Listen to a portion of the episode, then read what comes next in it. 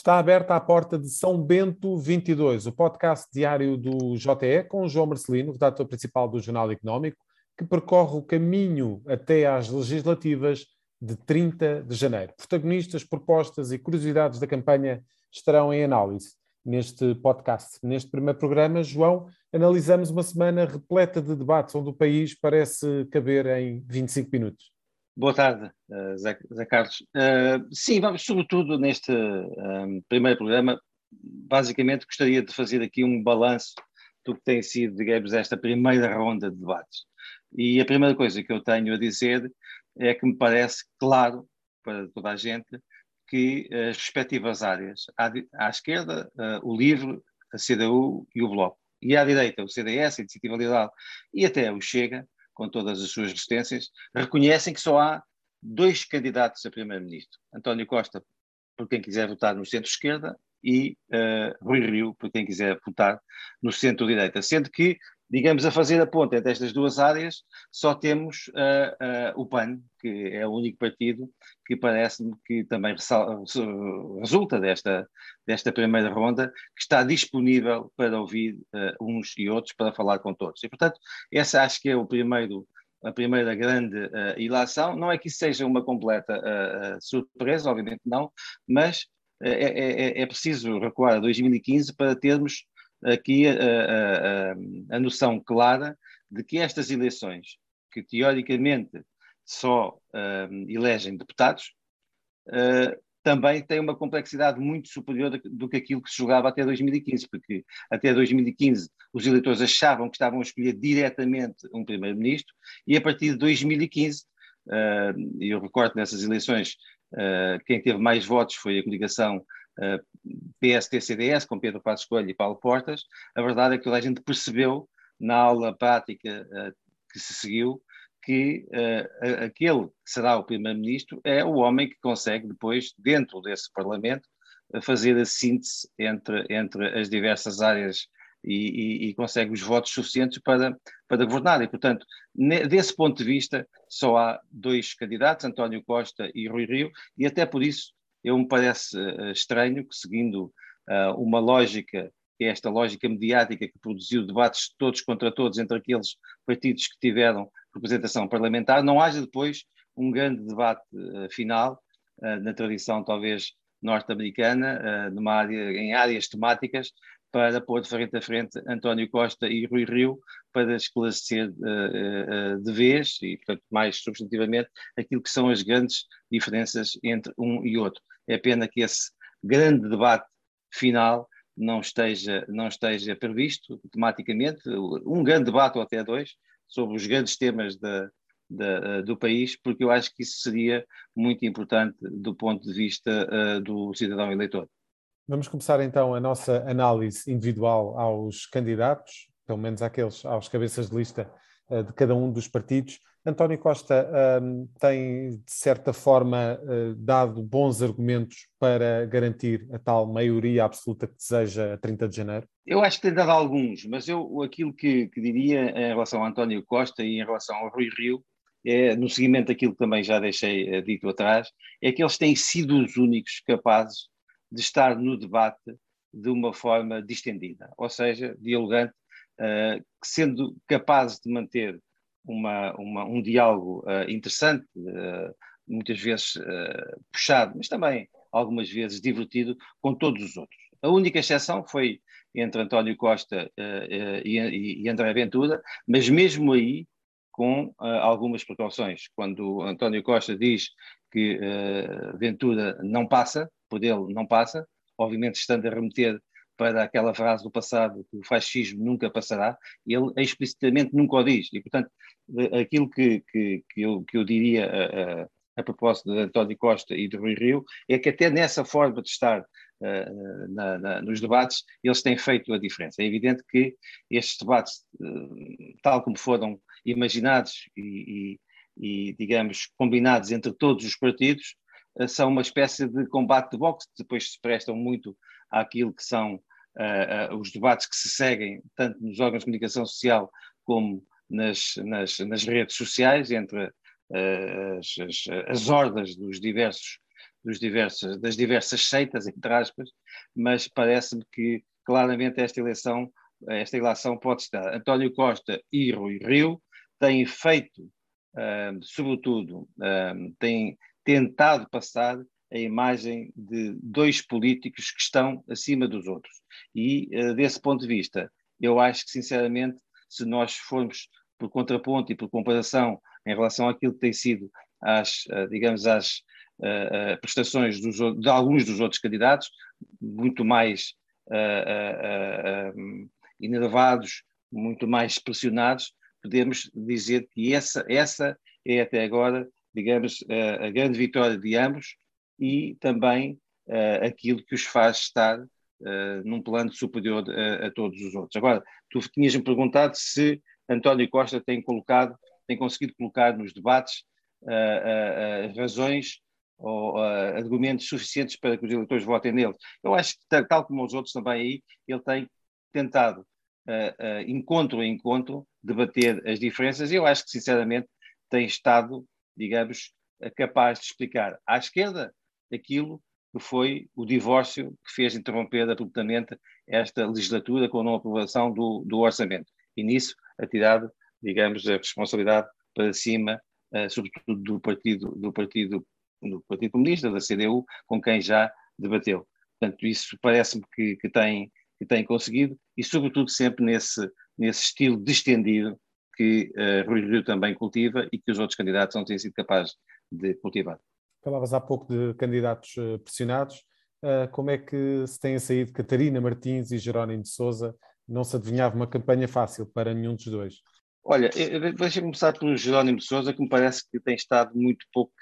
combativo. Quer dizer, a imagem que ele passa é de um homem cansado, que é um discurso uh, pouco fluente, isso já se sabia que ele, que, ele, que ele tinha, sempre teve, mas ele tinha uma uh, capacidade de, de, discutir e uma, uma agressividade diferente daquilo que tem demonstrado. Ele foi praticamente atropelado pelo António Costa, não por explicar a queda do, do, do governo, Uh, falou genericamente de que o, o, PS tinha apresentado ah, resistências incompreensíveis na área laboral, no Serviço Nacional de Saúde uh, e no salário mínimo, em relação a estas negociações falhadas, mas eu acho, sobretudo, que ele tem projetado a imagem de um homem cansado e acho que a substituição de, de, de Jerónimo Sousa no Partido Comunista Português, português começa, a, começa a ser, digamos, um assunto cada vez mais da agenda política, seja por João Ferreira, seja por outro, porque efetivamente me parece que nestes debates ele tem estado uh, bastante uh, mais uh, num plano diferente de todos os outros. Em relação ao Catarina Martins, para quem comunga das suas da sua, da sua forma de ver o mundo, eu acho que ela uh, tem estado razoavelmente uh, bem, uh, até, até com, de alguma forma com alguma imaginação, como foi, por exemplo, ter lançado o Papa, coisas que diz o Papa Francisco no debate com, com, André, com André Ventura, mas acho sinceramente que o, o, o, grande ponto fraco de Catarina Martins, como de, de Jerónimo Sousa, porventura não vai passar por estes debates eleitorais, que, será, que seria, obviamente, ser questionada pela, pela posição do, do partido, dela, uh, em relação à Europa, em relação à União Europeia, em relação a tudo aquilo que têm sido as grandes alavancas que têm feito o crescimento de Portugal nos últimos 40 anos, desde, uh, uh, desde que a democracia se instalou em Portugal. Sobre isso ela não tem dito nada, obviamente foge, foge a isso e, e, e, e centra-se na, nas questões muitas vezes uh, mais de ideologia e sobretudo na forma de, de, olhar para a economia, que eu acho que independentemente de, de, tudo, de tudo aquilo que se passou nos últimos seis anos, com uma geringonça mais ou menos formal, uh, fazem uma, um grande fosso, ou cavam um grande fosso entre aquilo que defende o Bloco de Esquerda e o que defende uh, António Costa, por exemplo. Agora, o que me parece é que, em relação ao Catarina Martins, também estes debates já demonstraram que está num campeonato muito particular com André Ventura pelo terceiro lugar das eleições. E esse, esse, essa, essa, disputa não é, para mim, uma disputa menor, porque, consoante o bloco uh, de esquerda ou o Chega de André Ventura conseguirem esse terceiro lugar, uh, e também com a dimensão que o conseguirem, isso fará com que a governação e o cargo de primeiro-ministro esteja mais ao alcance de António Costa ou mais ao alcance do Rio, porque também, como já se percebeu pelas sondagens, a maioria que pede uh, António Costa, e que obviamente é uma maioria absoluta, não parece ao alcance de nenhum dos partidos. Uh, à direita do, do PSD temos uh, o CDS aqui numa luta titânica pela sobrevivência e o Chega e a Iniciativa Liberal com uma grande voracidade de conseguir encontrar ou convencer uh, votantes que, que, que, estariam tanto no CDS como no PSD. Têm conseguido este objetivo, João? Olha, vou começar pelo uh, Francisco Rodrigues Santos. Uh, não me parece, sinceramente. Eu tenho visto um homem muito ruidoso, muito, muito pressionado. E, e, enfim, a gritar muito e, e, a ter pouca capacidade de, de discutir com tranquilidade, Uh, da mesma forma como o CDS sempre discutiu as questões da vida pública portuguesa uh, também nas últimas, nas últimas décadas. Percebe-se que é um partido e que é um líder que está uh, a lutar pela, pela, pela, sobrevivência e está nas antípodas daquilo que é Rui Rio, que sempre dialogante, ou seja, se nós olharmos para o passado recente, Paulo Portas tinha uma, uma, uma imagem de homem de Estado que claramente Francisco Rodrigues dos Santos não tem, até uh, porque a, situa a situação uh, que as sondagens mostram é muito, é muito delicada para o, o, CD, o, o CDS. Em relação, perguntavas-me também em relação a, a André Ventura e a João Coutinho Figueiredo. Uh, eu acho que o João Coutinho Figueiredo tem, tem, tem colocado, digamos, a discussão no ponto em que quer. é sobretudo sobre, sobre o crescimento económico, e sobre o papel do Estado na vida dos cidadãos. Desse ponto de vista, eu acho que ele tem estado bem até a, a, a digamos, a explicar as suas ideias, quer na, na privatização da, da, TAP, que o partido defende, quer da Caixa Geral de Depósitos ou até da, da RTP, e diria em relação a André Ventura que há uma, um facto que, que, que, os, que os divide, que é a governabilidade. Uh, o, o João Coutinho de Figueiredo claramente encontra em Rui Rio um perfil ideal para ser Primeiro-Ministro, e ninguém tem dúvidas, tanto a Iniciativa Liberal como o CDS, se acolherão debaixo de uma, de uma liderança na área da direita eh, por parte de Rui Rio. Já André Ventura diz que Rui Rio não tem esse perfil, mas já disse claramente que só entraria no governo, ou só apoiaria um eventual governo do PSD se entrasse diretamente uh, numa coligação de governo. A verdade é que, no, precisamente no, no, debate que teve com o João Coutinho Figueiredo, ele disse algo ligeiramente diferente, ou eu até diria totalmente diferente, que é admitimos tudo depois de analisar o programa e dos resultados eleitorais. E, portanto, eu parece-me que o, Chega e André Ventura começam a perceber que uh, num, numa, numa, numa eventual, numa eventual uh, vitória conjunta dos partidos de direita, que não é muito expectável, apesar de tudo, pelas, pelas sondagens, ele terá, ou ele teria, num determinado momento, de responder a esta pergunta. Prefiro que haja um governo de direita ou entrego a governação de Portugal à esquerda? E essa é uma posição um bocadinho, um bocadinho não, bastante uh, mais problemática do que aquilo que às vezes uh, ele, quer, ele quer fazer passar. João, para fechar e muito rapidamente, temos aqui o PAN e o LIVRE a jogar com vários cenários possíveis de entendimento. Olha, eu tenho gostado, o Rui Tavares tem sido talvez das, uh, dos, dos, políticos que têm estado melhor nestes debates,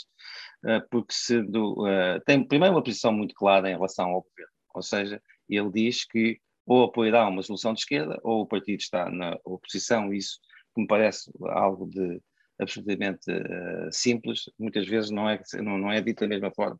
pelos, pelos outros partidos. Mas, de forma geral, tem, tem, tem gostado, tem um discurso construtivo uh, e é uma esquerda que eu uh, separo da, da, esquerda do Bloco e da esquerda do PCP e que é uma, uma, uma, uma, uma esquerda muito mais europeia, de, de, olhando para a ecologia e trazendo outros debates, outras ideias, perdão, que não marcam o debate tanto de Jerónimo de Sousa como de Catarina uh, Martins. E, portanto, para mim, eu acho que ele tem feito uma campanha que até tem feito esquecer, digamos, que uh, nas últimas eleições a pessoa que o LIVRE elegeu para o Parlamento foi Joacine Catar Moreira, que é, pode ser vista de todas as formas, menos de uma forma uh, consensual por uma, pela maior parte dos, dos eleitores. Em relação a Inês Rosa Real, uh, tem trazido aqui também alguns temas interessantes, a parte dos animais e da natureza já, já eram todos conhecidos, mas a, a, existência no rendimento básico incondicional e na aposta da ferrovia um, acho que têm sido uh, interessantes e distintivos, mas sobretudo fica essa, essa, essa digamos, mensagem de que é um partido e de que é uma líder que está disponível para uh, entendimentos tanto à esquerda como à direita, desde que veja que as suas ideias podem ser acolhidas por, por, esse, uh, por esses dois espécies de governo, e isso parece-me, sinceramente, também bastante esclarecedor e simples de compreensão para qualquer cidadão. Obrigado, João. Fecha-se a porta de São Bento 22. Voltamos esta terça-feira com mais temas em análise neste caminho para as legislativas.